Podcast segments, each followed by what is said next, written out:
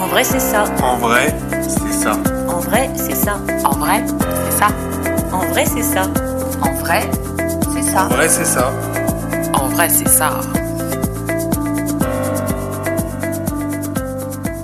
En vrai, c'est ça, le podcast qui pique là où ça fait du bien.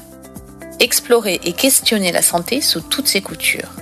Idées reçues, inconscient collectif, réseaux sociaux, autant de prismes qui déforment la réalité.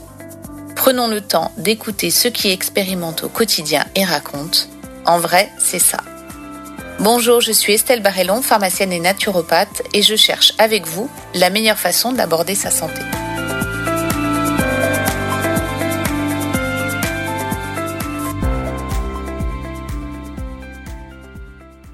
Nos ados n'ont pas le moral. La jeunesse se sent mal. On entend ce refrain de plus en plus depuis la crise Covid. Éco-anxiété, inquiétude sur l'avenir et harcèlement moral peuvent venir s'ajouter au mal-être qui définit déjà cet âge où l'enfant et l'adulte cohabitent dans un corps en pleine mutation hormonale. La période d'isolement contraint pendant les confinements a marqué les esprits et a laissé des traces chez nos jeunes. Phobie scolaire, anxiété sociale, repli sur soi, idées noires se sont multipliées depuis chez les ados. Les chiffres des passages aux urgences pour gestes suicidaires et troubles de l'humeur atteignent des sommets en 2022. Les addictions se généralisent, tabac, cannabis, cocaïne parfois, et bien sûr les écrans avec les réseaux sociaux. Alors, comment peut-on aider nos ados? Comment repérer des signes d'appel inquiétants?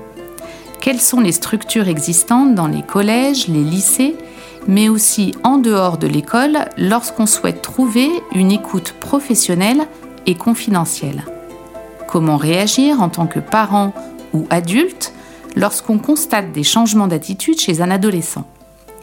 Pour en parler, nous avons invité Hélène Bastion, infirmière diplômée depuis 2010. Hélène travaille dans un centre médico-psychologique lyonnais attaché à l'hôpital psychiatrique du Vinatier avec des adolescents depuis presque 10 ans. Avec elle, nous vous donnons des pistes pour garder le lien avec vos ados, engager les discussions importantes avec eux et nous vous rappelons toutes les structures d'aide qui existent pour les aider.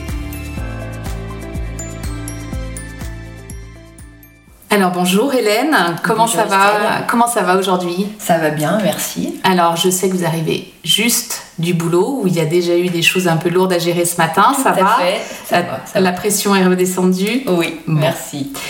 Euh, on est là aujourd'hui pour parler de la santé mentale des ados parce que c'est un vrai sujet en 2022. Alors ça, vous allez me dire, ça l'était déjà auparavant. Mais euh, quel est l'état des lieux en 2022 de cette santé mentale de nos adolescents? Alors, l'état des lieux, j'ai pas de, j'ai pas de chiffres et j'ai pas fait chercher à faire des statistiques, mais force est de constater que depuis la fin du Covid, les Oui. hospitalisations montent en flèche. Ça, c'est une réalité. D'accord.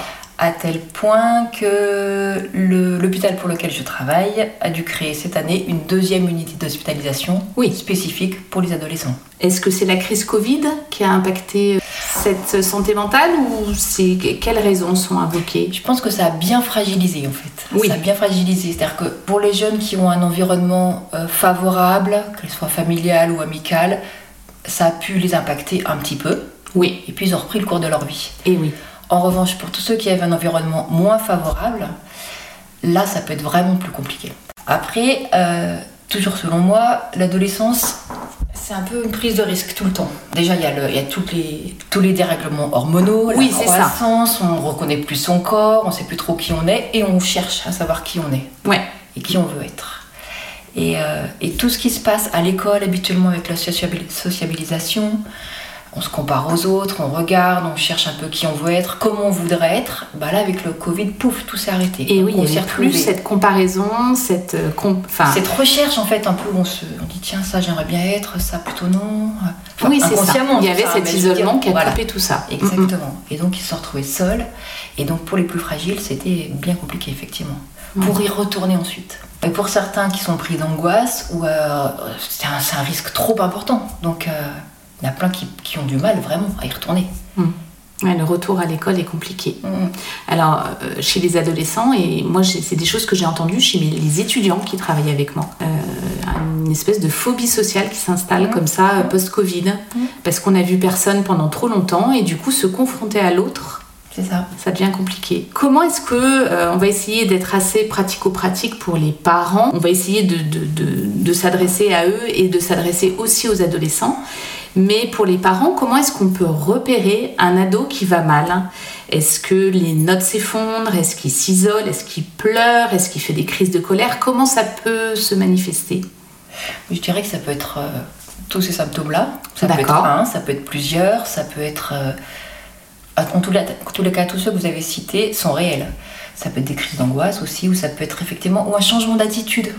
Quand on connaît son adolescent, euh, on, le sent, on le sent différent. Alors bien sûr, c'est normal qu'un adolescent, il, il, il change et, et, et justement, comme il se cherche, il va, il va essayer de trouver d'autres postures, donc on peut des fois ne pas le reconnaître, mais quand, quand on note quelque chose qui est anormal ou qui est vraiment inhabituel, Hmm, je pense que c'est un signe d'alerte. Ouais. Donc se connecter à son instinct et se dire là, il n'est pas comme d'hab. hein, Exactement. Il y a un problème. Donc effectivement, si les notes aussi chutent brutalement, ça Ah bah c'est ça, un... c'est un, un des facteurs euh, importants, effectivement. Et puis très mesurable. Oui, c'est ça. C'est-à-dire que voilà, un adolescent qui, va, qui allait toujours bien ou une adolescente qui allait toujours bien, qui avait des bonnes notes, qui était contente d'aller au collège, euh, au lycée, puis tout à coup, pouf, tout s'arrête et, et les notes tombent. Là, il faut clairement vite euh, S'inquiéter. et s'in- s'inquiéter. S'interroger et Exactement. s'inquiéter. D'accord. Euh, pareil, on parle beaucoup de harcèlement hein, euh, Mhm. avec les réseaux sociaux. Ça s'est beaucoup, beaucoup euh, malheureusement développé. Comment on peut détecter ça si l'ado est harcelé? Alors comment on peut le détecter? Je n'ai pas de recette magique, mais en tous les cas, je pense qu'il faut toujours essayer de garder un contact avec son ado. Et justement, une- un effondrement des notes, par exemple, un changement d'attitude, euh, ou, alors, voire pire, mais des scarifications, quelque chose de vraiment compliqué, Oui. il, il faut essayer, il faut aller interroger son ado, il faut pouvoir en parler. Enfin, il faut s'autoriser à en parler, en disant mais qu'est-ce qui se passe pour toi? D'accord. je, je- je- je pense qu'on peut toujours parler à son adolescent en fait et dire bah voilà là je, remarque qu'il y a quelque chose qui est différent pour toi qui tu sens pas aller bien qu'est-ce qui se passe? Ouais. parfois dans les, dans les familles les communications sont pas toujours évidentes Oui. entre les parents et les adolescents il faut pas hésiter à demander de l'aide vraiment c'est dommage de passer à côté des fois, il y a des professionnels autour, ça peut être au collège, au lycée, il y a toujours des infirmières scolaires par exemple. Oui. On peut demander de l'aide au CMP, on peut demander de l'aide à. ou même des fois des adolescents autour de vous. Oui. Des fois, on peut se tourner vers quelqu'un de la famille ou une amie. Oui. Des fois, peut... c'est plus facile d'aller parler à la copine de sa mère qu'à sa mère. Oui, un autre adulte. Exactement, un autre adulte référent. Euh, moi, j'aime assez cette idée-là aussi, de... que les adultes autour de... des jeunes soient quand même disponibles pour ça aussi. Oui, bien sûr, il n'y a pas que les, les, Les les parents. professionnels, il y a les, les parents, les parents plus Voilà, éloignés. exactement. Euh, en tous les cas, des adultes qui, à qui, avec qui ils se sentent à l'aise de parler. Exactement. Et c'est pas toujours les parents. euh, Exactement, parce que les parents, ce ne sont pas toujours le- les premiers euh, Oui. interlocuteurs, c'est compliqué. Puis c'est compliqué parfois de dire à sa mère ou à son père, là je me sens vraiment pas bien, j'ai des idées suicidaires. Oui, c'est chaud à C'est- dire. C'est trop difficile. Mm. Et du coup, c'est parfois plus facile d'aller en parler à quelqu'un d'autre. Alors justement, l'attitude parentale, on a commencé un petit peu à répondre. Garder le lien, hein, ça, je crois que c'est très très clair. De quoi un ado il a besoin? Il a besoin d'écoute, de cadre, parce qu'on entend, euh, il y, a- il y a une perte de cadre un petit peu ces derniers temps. ou- Alors, je sais pas si c'est une perte de cadre, mais en, en tous les cas, pour moi, pour un adolescent, il a besoin d'écoute, ça c'est clair, euh, de disponibilité psychique, vraiment. C'est-à-dire que, selon moi toujours, hein, mais pour un, un enfant plus petit, il a surtout besoin de présence pour faire attention qu'il se fasse pas mal, qu'il tombe pas, Oui. qu'on les surveille, etc. Mais un adolescent, il a vraiment besoin de disponibilité psychique au sens où quand il rentre, des fois c'est subtil, c'est-à-dire que ça va se passer en quelques secondes. Si on voit, que, si on voit à la tête de son ado que ça va moins bien, Rentrer arrêter, arrêter ce qu'on est en train de faire et dire qu'est-ce qui se passe? J'ai l'impression qu'il y a quelque chose qui ne va pas. Ou, Oui, ou tu as passé une bonne journée ou tu as passé une mauvaise journée ou... Raconte. Raconte. Et cet instinct-là, ce moment-là, si, si on passe à côté, bah parfois c'est dur de le rattraper parce qu'après il va rentrer, ils vont faire autre chose, ils vont se mettre sur leur portable et ça y est, c'est retombé, c'est passé. et oui, c'est ça. Et c'est plus compliqué de revenir dessus. Je- enfin, moi je trouve que la disponibilité psychique parentale pour les adolescents, elle est primordiale. D'accord. Super moi. astuce, hein, ouais. Ouais. Puis ça, euh, du coup, c'est facile à, Bon, si on est là quand son ado si on est là rentre. quand son ado rentre. Mais où quand nous on rentre Quand Oui, c'est la même rentre. chose. C'est-à-dire qu'au moment où on va rentrer et si on perçoit quelque chose, tentons de ne pas passer à côté en fait. Ouais, c'est Et ça. dire ok, l'important c'est lui à ce moment-là. Mais c'est ça, c'est pas, pas remettre, pas ça. procrastiner sur C'est le ça. sur l'idée, euh, bon, on en parlera plus tard quand je serai plus disponible. Non, C'est se rendre disponible. Se rendre disponible à ce moment-là. Et on n'est Ok. pas besoin de partir pendant des heures, hein, mais juste prendre un, un quart d'heure, 20 minutes avec l'ado et dire ok, toi ta journée, comment c'était? Hmm. Ça s'est bien passé Ouais, parce que sinon, après, le risque, c'est qu'il se referme et qu'il n'ouvre plus la porte. Et ça peut être aussi rapide hein, en disant effectivement, raconte-moi succinctement ta journée. T'as as eu des notes T'as déjeuné avec, des, avec qui du coup Enfin, t'as fait quoi en sortant du collège du coup T'es sorti un moment Hmm. Une- moi je trouve, trouve que c'est un petit moment euh, qui prend pas beaucoup de temps, Oui, mais qui est vraiment euh, un très bon curseur de, pour évaluer l'état de son ado. en fait. d'accord. Euh, selon moi, un adolescent a besoin d'un cadre solide, avec un socle solide. En même temps, un adolescent a besoin d'expérimenter.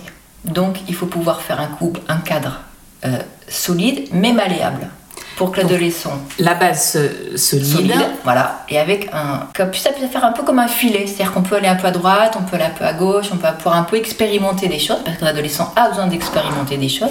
Oui, Mais il faut qu'il puisse sentir que ses parents ou sa figure parentale soient toujours là, c'est ça. Solide et qu'elle tiendra. Et qu'elle tiendra malgré ses expérimentations à droite à gauche, malgré ses accros au contrat. L'idée, c'est qu'il puisse savoir qu'il pourra toujours compter sur ses parents. Oui, Quoi qu'il se passe, quelle que soit la connerie qu'il va faire, je vais mettre ça entre guillemets, qui, sera, qui pourra euh, être entendu, qui pourra être même récupéré. Euh, je prenais l'exemple d'un adolescent qui va euh, aller traîner un petit peu sur les quais, s'alcooliser, et puis Oui. se retrouver à 23h30 dans une situation un petit peu délicate, qui puisse savoir qu'il pourra appeler et compter sur ses parents.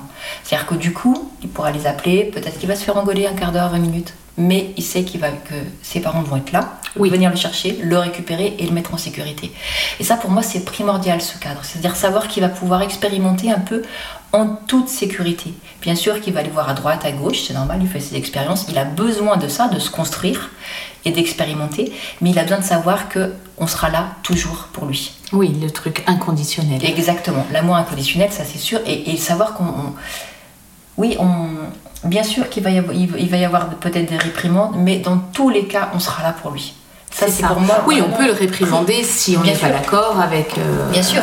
Oui. Avec ce qui s'est passé, avec ce qui se passe, et puis surtout l'expliquer les dangers de, sa, de, de, de, de son comportement, mais euh, savoir qu'on c'est pas un problème en soi, on sera quand même toujours là. Et on, enfin, pour moi, c'est vraiment, c'est vraiment la base en fait, ce cadre-là, C'est ça. qui peut être malléable, mais solide à la base, Oui, que, que l'adolescent se sente en sécurité quoi qu'il arrive. quoi qu'il Même s'il sort un peu du cadre, il se prend une, une brassée Voilà. éventuellement, Voilà. mais ça change pas que on est là, On est là. présent. Exactement.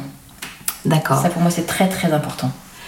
La crise de colère, parce que ça, ça peut arriver, euh, alors euh, gentille, je claque la porte, un peu plus, euh, ben, je pars et puis je donne pas de nouvelles. Oui. Comment on peut gérer ça Alors la crise de colère, selon moi, euh, c'est pas le moment d'aller discuter avec un ado qui est en colère contre soi, qui claque la porte, qui crie, qui hurle, qui tape les murs. Il y en a qui peuvent aller partir Oui. un peu dans tous les sens.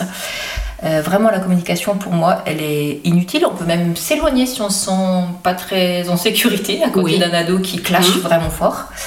Euh, faut pas hésiter non plus à les laisser sortir. Enfin, moi, je, je trouve ça vachement important aussi de pouvoir ouvrir la porte et dire oulala, là, t'es trop énervé, vas-y, va prendre l'air. Voilà. Et puis après, on verra ensemble. Et, euh, et oui, c'est surtout pas le moment de discuter et attendre que ça passe. Par contre, après, il faut pouvoir revenir dessus et dire voilà, là, je t'ai senti très en colère. Qu'est-ce qui se passe pour toi? Ouais. Poser une question. Poser une question, essayer de gratter, savoir pourquoi il s'est mis dans cet état-là. Soit c'était un désaccord, une frustration, et dans ce cas-là, on peut expliquer notre point de vue, notre inquiétude et ce pourquoi on va tenir ce cadre ferme, parce qu'on estime que c'est de sa sécurité dont il s'agit et qu'on ne va pas lâcher.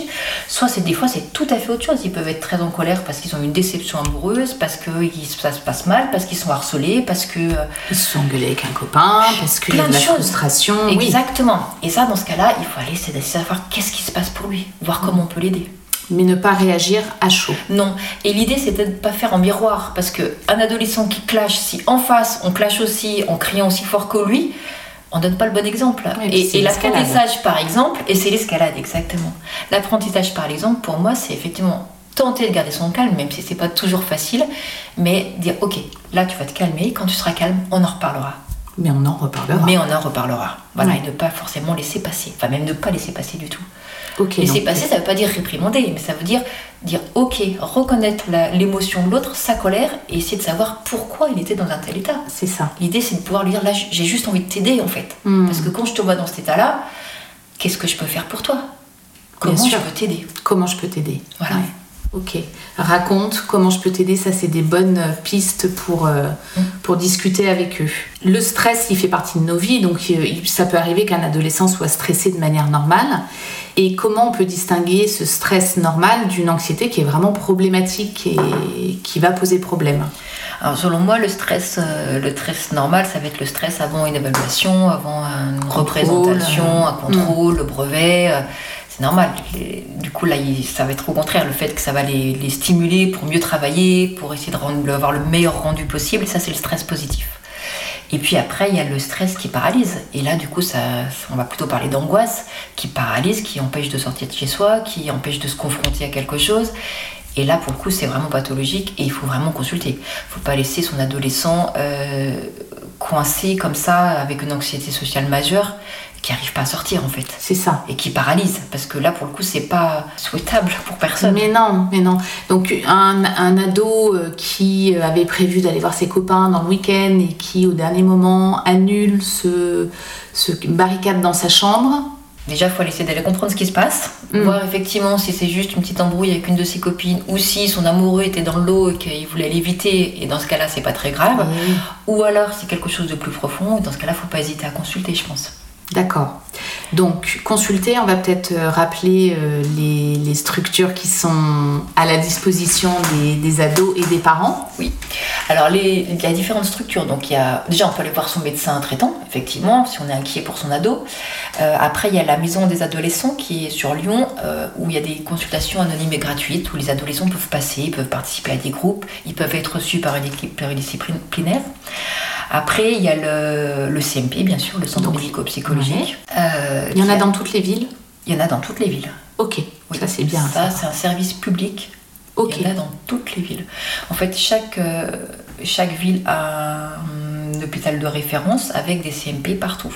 d'accord. La campagne, c'est plus Il y en a aussi. Il y en a Il aussi. y en a aussi. Alors, pas dans chaque village, Oui, bien sûr. mais il y en a aussi, tout à fait. Ok, il y a des antennes à moins de 10-15 km. Oui. Alors, je sais pas exactement la distance, mais oui, il y a des antennes partout, en fait. Ok. Le, le- les CMP, on peut débarquer sans rendez-vous? Alors non, il faut prendre rendez-vous. Il faut prendre rendez-vous, mais on peut très bien appeler le secrétariat qui vous orientera vers la bonne plateforme. Alors si c'est chez les adultes, ça va être une certaine plateforme. Si c'est les enfants ou les adolescents, c'est une autre plateforme. Et là, on obtient rendez-vous euh, Assez rapide. assez rapidement. Ouais, ça fonctionne rapidement. plutôt bien. Oui, Le- ça fonctionne plutôt bien. Le maillage territorial est bon Oui, et Le, on va dire la logistique est assez bonne. Est-ce que le- la secrétaire est formée et si elle détecte quelque chose de grave? Alors après, ça, ça dépend des hôpitaux. Par exemple, euh, l'hôpital dans lequel je dépends, pour lequel euh, je, je travaille, euh, là, il y a une plateforme d'orientation. Donc la secrétaire va orienter vers la plateforme. Et D'accord. ça, il y aura une évaluation pour savoir euh, vers qui on l'envoie, euh, dans quel délai ils vont prioriser. Euh, mais dans d'autres hôpitaux publics, parce que chaque hôpital public a son, Sa politique sa politique, exactement. Des fois, c'est des appels directement au, au secrétaire des CMP, et dans ce cas-là, effectivement, elles sont formées à déceler, à déceler les, les urgences. D'accord. Et euh, il y a des critères précis aussi. euh, alors, ça fait longtemps là, du coup, mais il y avait des critères d'urgence par rapport à l'âge, par exemple. D'accord. Et, et les adolescents sont une priorité. Ok. Et puis savoir un petit peu ce qui se passe. Donc, oui, elles sont tout à fait formées à ça, D'accord. pouvoir évoluer et orienter très rapidement. Les urgences, ça peut être, on peut donner quelques exemples d'urgences. euh, Ben, clairement, un adolescent qui a des idées suicidaires, euh, c'est une urgence. D'accord. Un adolescent qui, qui se scarifie fortement, euh, faut pas laisser traîner. Oui, Voilà. d'accord. Ouais, donc quand il y a une atteinte. euh, Oui, oui. Il faut une évaluation médicale rapide. Après, quand il y a vraiment des idées suicidaires euh, très importantes, on oriente même vers les urgences euh, tout court, à Oui. l'hôpital. D'accord. Ok, les urgences, ils sont formés à ça. Exactement. À Lyon, par exemple, il y a donc il y a les urgences au niveau des adolescents, ça se passe à l'UPRM, donc euh, sur, sur le site du Vinatier. Mais il y a aussi une, en- une antenne à l'HFME, dans un D'accord, service de à l'hôpital pédiatrique. Exactement, exactement. Où là, pour tous les jeunes de moins de 16 ans, ils sont accueillis. D'accord. Parce que euh, dans les, on va dire, euh, les tentatives de suicide, est-ce qu'il y a une fréquence Est-ce que c'est souvent par médicament Est-ce que c'est souvent euh, Alors, j'ai pas du tout les statistiques. Il y a beaucoup de scarifications quand même, donc certaines plus ou moins profondes et donc certaines plus ou moins dangereuses. Et puis oui, des, in- des, des IMV, comme on dit, des ingestions médicamenteuses volontaires. quels médicaments souvent Mais en fait, je trouve, enfin, après ça, c'est pareil, ça m'appartient, hein, mais je trouve que de plus en plus de jeunes sont informés qu'effectivement, par exemple, qu'avec le paracétamol, c'est dangereux. D'accord. Ça circule sur les réseaux, ça. Alors, je sais pas si ça circule sur les réseaux, mais on en voit de plus en plus en tous les cas.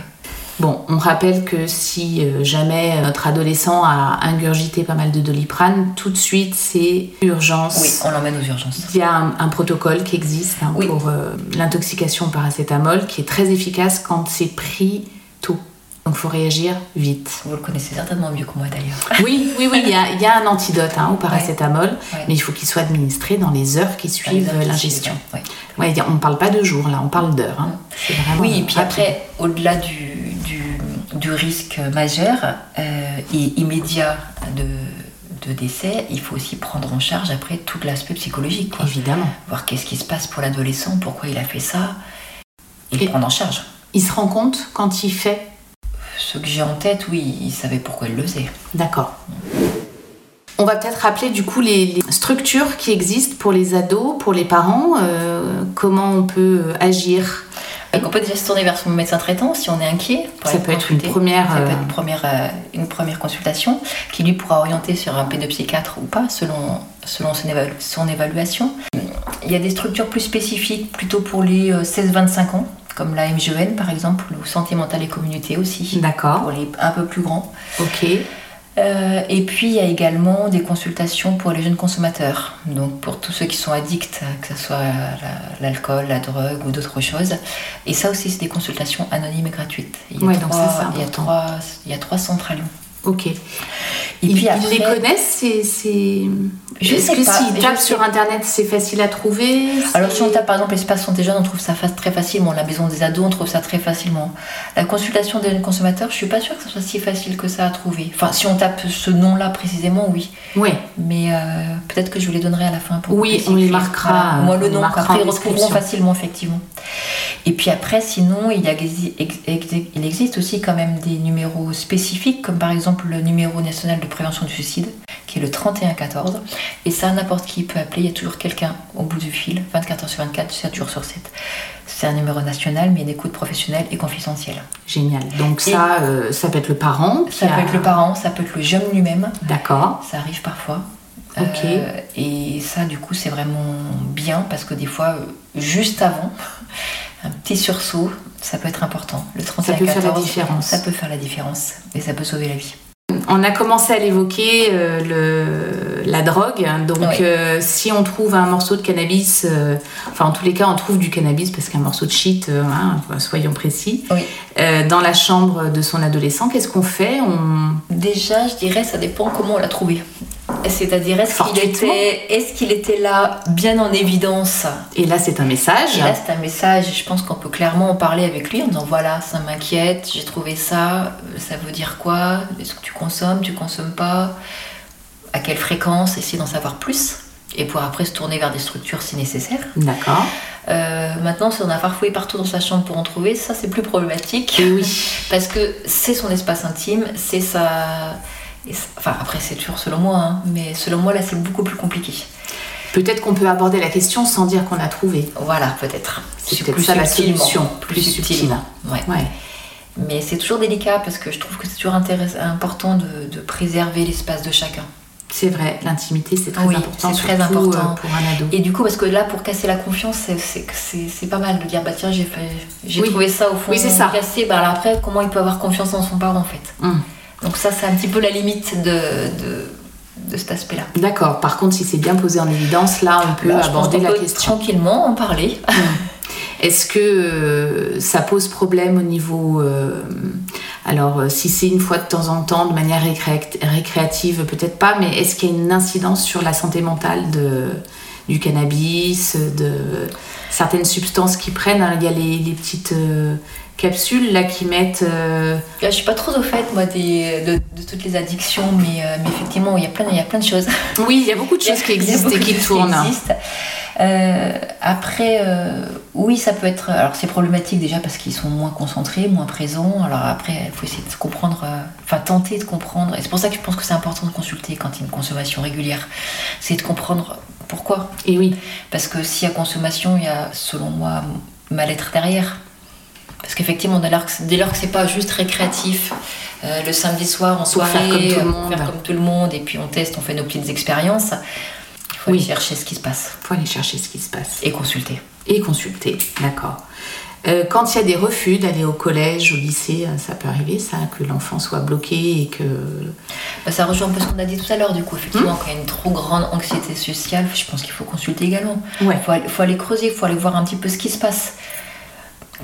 À quoi correspond ce mal-être? Est-ce que c'est profond, pas trop profond? Mais Mm. Dans tous les cas, il faut, il faut, selon moi, il faut pas laisser passer. Oui, il faut affronter. faut- voilà, il, Mm. il- il faut y aller, puis c'est porter de l'intérêt à son ado, du coup. Dire, bon, là, je crois que tu as besoin d'aide, on va demander de l'aide. C'est ça.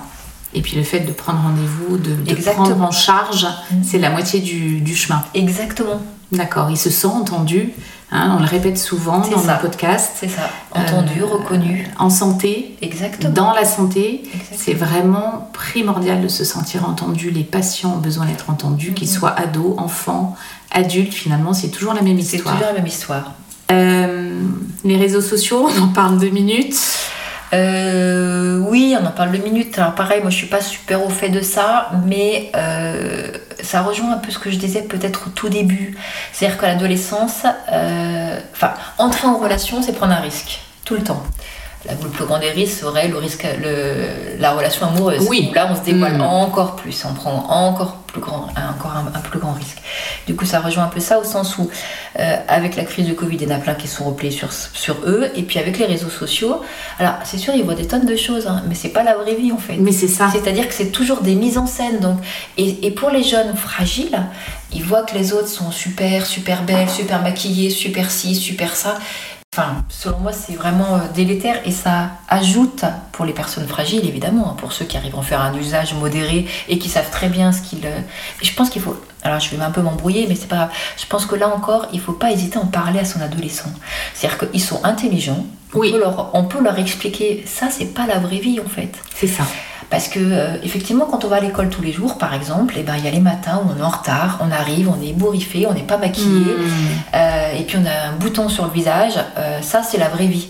Alors que sur les réseaux sociaux, euh, ben, elles sont toutes belles, ils sont tous magnifiques, ils sont tous, mais ils sont tous mis en scène en fait. Bien sûr. Et c'est compliqué pour les jeunes un petit peu fragiles parce qu'ils disent mais moi, mais moi je suis nulle, mais moi je suis grosse, mais moi je suis ci, mais moi je suis ça, ben moi je suis pas comme lui. Et c'est ça peut être vraiment délétère. D'accord. Et puis, euh, il y a un autre euh, point sur les réseaux sociaux.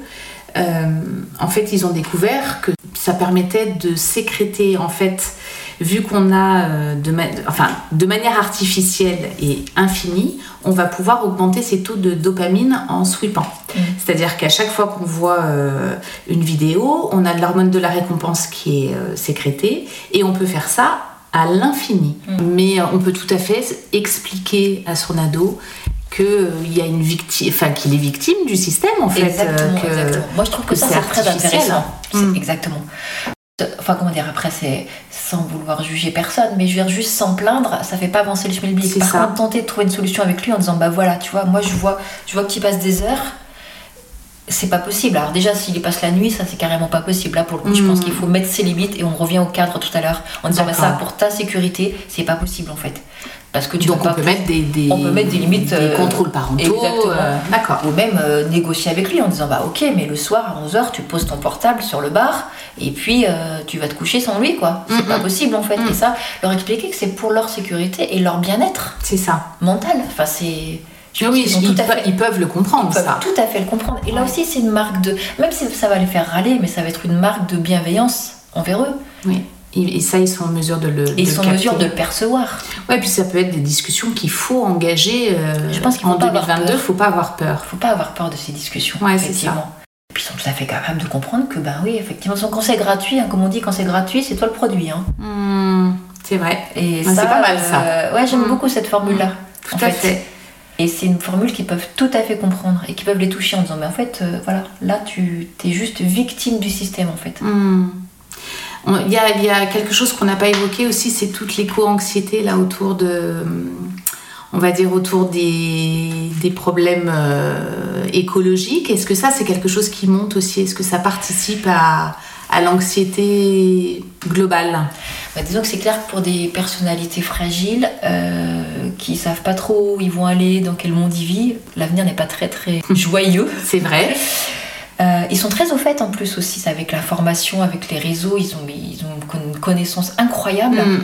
Et effectivement, ça peut, ça peut vite plomber euh, l'ambiance. hein. Ouais, ouais. Donc ça c'est Et avec un espèce d'avenir incertain, en se disant mais où est-ce qu'on va euh, pareil, on en discute avec eux. Mais on- je pense qu'il faut pas hésiter à Ouvrir le dialogue. Exactement, toujours. Oui, je crois que le gros, gros conseil de, ce, de cet épisode, ce sera ça. De... En fait, il- je pense qu'on a peur d'affronter son ado. Oui, à mon, à mon sens, il y a zéro sujet tabou avec un adolescent.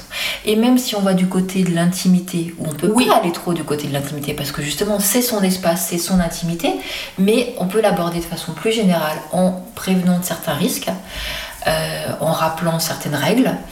Euh, mais il faut pas, faut pas s'interdire en fait. Il ne faut pas s'auto-censurer. Exactement. Ce qui ne veut pas dire qu'il faut euh, aller farfouiller ou lui demander euh, des détails. C'est pas ça. hein. Mais il faut pas se censurer effectivement. Tout sujet ça. peut être abordé On peut aborder euh, tout. tranquillement. Oui, parce que c'est un adulte en construction. Il en a même Exactement. besoin de, ce- de cette interaction-là avec euh, Exactement. quelqu'un qui a l'expérience. Et puis il aura besoin de, de, voilà, de, de sentir la limite, ce qu'il peut expérimenter, là où il faut fa- qu'il fasse très attention. Hmm. Alors, il peut avoir une attitude de rigoler, de ricaner, mais ça, peu, importe. Peu importe. Il a entendu grave. quand même. hein. Exactement, exactement. Et puis c'est pareil, une attitude de, de, de rigoler, c'est qu'en fait il est mal à l'aise. Bien sûr. On peut aussi le verbaliser en disant bah, Je comprends, c'est pas un sujet facile là que j'aborde avec toi.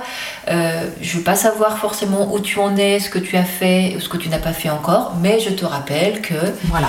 Il faut se euh, protéger. voilà, il faut se euh, protéger. il faut Il, y a que- des structures d'aide. Tu peux aller faire un dépistage à tel endroit. Euh, N'hésite pas à tourner vers un adulte euh, en qui tu as confiance si tu as d'autres questions plus personnelles. Je comprends qu'avec moi, c'est peut-être pas facile, mais je, je me dois de te donner Oui, quand même ça. les informations de base. Parce que je suis ton socle. Voilà, Ah, on peut exactement. revenir, Je euh, pense ouais. que c'est vraiment. euh, faut pas s'interdire ça. Ouais, je pense qu'il y a beaucoup de peur. Oui. Beaucoup de. Mais même l'adulte qui a parfois du mal à gérer ses propres émotions. Et puis, c'est sa propre gêne dans ces cas-là. Hmm, C'est C'est un ça. peu autour de la sexualité, souvent c'est sa propre gêne de parler de ça avec son adolescent. Oui, c'est ce qu'on Et encore une fois, en parler, c'est pas, c'est pas aller euh, connaître son intimité, Hmm. mais on peut parler de tout. On peut parler de, ça. de préven- prévention autour de la drogue, prévention autour des addictions des jeux, des réseaux sociaux, Oui, c'est ça. Ouvrir le dialogue. ouvrir le dialogue dans tous les cas. Et jamais perdre le lien. Dans mon expérience, moi j'ai souvent dit euh, aux ados autour de moi, si je suis pas la bonne personne, il y a d'autres personnes autour de moi. En citant les personnes en qui, euh, qui connaissaient bien et en qui j'avais toute confiance, en disant tu peux te tourner vers cette personne-là, elle saura t'entendre sans m'en parler. Ouais, se détacher de l'emprise. Enfin, de l'emprise. En tous les cas, de. de, de- Et avoir ce sentiment-là en fait, Oui. l'espèce d'emprise parentale et leur dire ça. mais il y a d'autres adultes vers qui tu peux, avec qui tu pourras parler de ça et qui sauront te conseiller sans me rapporter rien du tout. Ensuite, euh, si on est inquiet, on peut ou si on trouve son ado dans une posture euh, trop bizarre et qu'on se demande ce qu'il a fait, on n'hésite pas à appeler le 15, hein, il y a un Oui. médecin au bout du fil. Hmm, le SAMU. Voilà, exactement. Euh, et puis ensuite, il y a les structures d'urgence aussi. hein, si on est inquiet pour son ado, s'il nous parle ou si on suspecte un geste suicidaire. Donc il y a euh, les différents hôpitaux avec des urgences euh, psychiatriques. Donc pour les adolescents, c'est l'hôpital Olivier Datier à partir de 13 ans. Et il y a également l'HFME avec qui ont les urgences pour les moins de 16 ans, D'accord. avec un service euh, dédié aussi. Ok. On rappelle aussi que quand il y a eu une ingestion de médicaments volontaires, il faut agir vite. Oui, Il y a le centre antipoison qu'on peut euh, joindre. tout à fait. Ça peut, euh, ça peut être une première, euh, un premier réflexe. Et puis, pas, bien, sûr, prendre au sérieux, il y a le doliprane hein, qui est, a l'air anodin, Mm. qui est très dangereux. Exactement. Et euh, il y a un antidote, mais il faut euh, que la personne soit prise en charge le plus rapidement possible. Et ça, c'est pas valable que pour les adolescents. Oui. Quand euh, il y a une ingestion par des enfants, par qui ont trouvé le doliprane dans la pharmacie, on peut agir, mais il faut agir vite. Euh, Hélène, c'est- passionnant. Je vous aurais bien gardé encore euh, tout l'après-midi pour parler de ce sujet parce que ça me tient à cœur. Je pense qu'il faut pas laisser tomber nos ados, on est d'accord Clairement non. euh, que parfois on est débordé en tant que parent, que on est submergé par ses propres problèmes, Oui. mais qu'il faut toujours tendre l'oreille. Oui. Et Euh, rester à l'écoute. Et puis se faire confiance aussi. Mhm. C'est-à-dire que je pense que les parents ont les compétences pour. Ils peuvent se faire confiance, ils peuvent parler à, son, à leur adolescent. Donc le message ce serait ne pas hésiter à parler, ne pas avoir peur, Quel que soit le sujet. quel que soit le sujet. Et si on n'a pas les bons mots, c'est pas si grave. C'est pas si grave. S'ils rigolent un peu au si début grave. et que Exactement. ça crée de la vie finalement. Exactement. Et puis ne pas hésiter à demander de l'aide à des proches si c'est pour des petits soucis, à, à des médecins si nécessaire. Mieux vaut consulter pour rien Que ne pas consulter pas du tout. consulter du tout. Bon, bah, ce sera le message de la fin. Ouais. Merci beaucoup, Je vous en Hélène. prie, Estelle. Euh, C'était avec si- plaisir. Merci de m'avoir invité. Nous arrivons à la fin de cet épisode consacré à la santé mentale des adolescents. Vous l'aurez compris, les accompagnés demandent la plus grande attention et cette fameuse disponibilité psychique de la part des adultes qui les entourent. Un adolescent a surtout besoin d'écoute, d'un cadre adapté et de pouvoir expérimenter sans se mettre en danger. C'est tout un art de vivre avec un adolescent. Je termine cet épisode avec un extrait d'une lettre écrite par une psychologue américaine, Gretchen Smelzer, où elle imagine ce qu'aimeraient nous dire les adolescents. Chers parents, voici la lettre que je voudrais pouvoir t'écrire. Ce conflit dans lequel nous sommes maintenant, j'en ai besoin. J'ai besoin de ce combat. Désespérément. J'ai besoin de te détester pour le moment et j'ai besoin que tu y survives. J'ai besoin que tu survives au fait que je te haïsse et que tu me haïsses. J'ai besoin de ce conflit même si je le hais. Peu importe ce sur quoi nous sommes en conflit.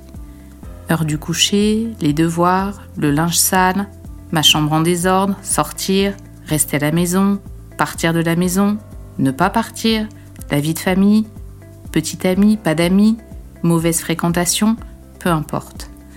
J'ai besoin de me battre avec toi au sujet de ces choses et j'ai besoin que tu t'opposes à moi en retour. En ce moment, je cherche mes limites et parfois, je ne peux les trouver qu'en te poussant à bout. Repousser les limites me permet de les découvrir.